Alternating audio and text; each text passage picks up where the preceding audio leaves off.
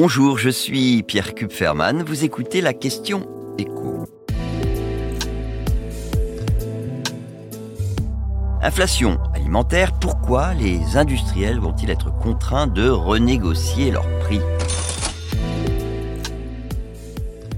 On l'a dit et même répété, une partie de l'inflation tient au fait que les industriels de l'agroalimentaire sont parvenus à négocier au début du printemps de nouvelles hausses de tarifs. Mais alors que les cours euh, du pétrole, du gaz ont retrouvé euh, le niveau qu'ils affichaient avant la guerre, que l'euro est en pleine forme face au dollar et que les cours des matières premières ne sont plus vraiment impactés par la guerre en Ukraine, on voit mal comment les industriels de l'agroalimentaire échapperont à un retour à la table des négociations.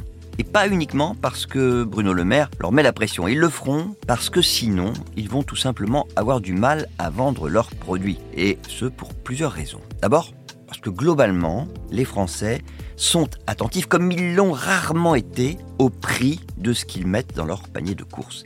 Et donc, ceux qui déclarent accorder beaucoup d'importance à la marque sont moins nombreux. Les patrons de supermarchés le constatent au moment du passage en caisse. Ils vendent de plus en plus de produits de leur propre marque. On s'approche des 40% en moyenne. D'ailleurs, les enseignes qui ont le plus de marques, entre guillemets, maison dans leur rayon, sont celles qui gagnent le plus de clients en ce moment. Leclerc, Lidl et Aldi, qui sont perçus par les consommateurs comme les enseignes les moins chères, ne cessent de gagner de la clientèle. À L3, elles pèsent désormais un tiers du marché de la grande distribution. C'est un record et ce succès ne laisse pas leurs concurrents indifférents. Dans toutes les offres anti-inflation mises en avant dans les hyper et les supermarchés de France, ce qui est frappant, c'est l'absence de marque nationale. Chaque enseigne met en avant ses propres marques. Et ça, ça n'est qu'un début. Songez que Carrefour a prévu de réaliser la moitié de ses ventes avec ses marques maison d'ici à 2026. Le but de la grande distribution, c'est de pouvoir mettre davantage la pression sur les grands industriels qui vendent leurs produits marque nationale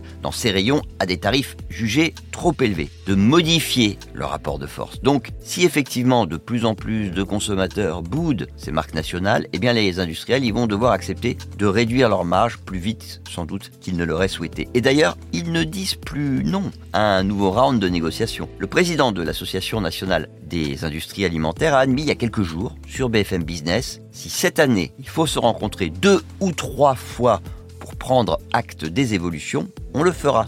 Et donc même s'il ne le dit pas quand il parle évolution, bah, ça veut dire évolution à la baisse, évidemment. Vous venez d'écouter la question écho, le podcast quotidien pour répondre à toutes les questions que vous vous posez sur l'actualité économique. Abonnez-vous sur votre plateforme préférée pour ne rien manquer et pourquoi pas nous laisser une note ou un commentaire. À bientôt.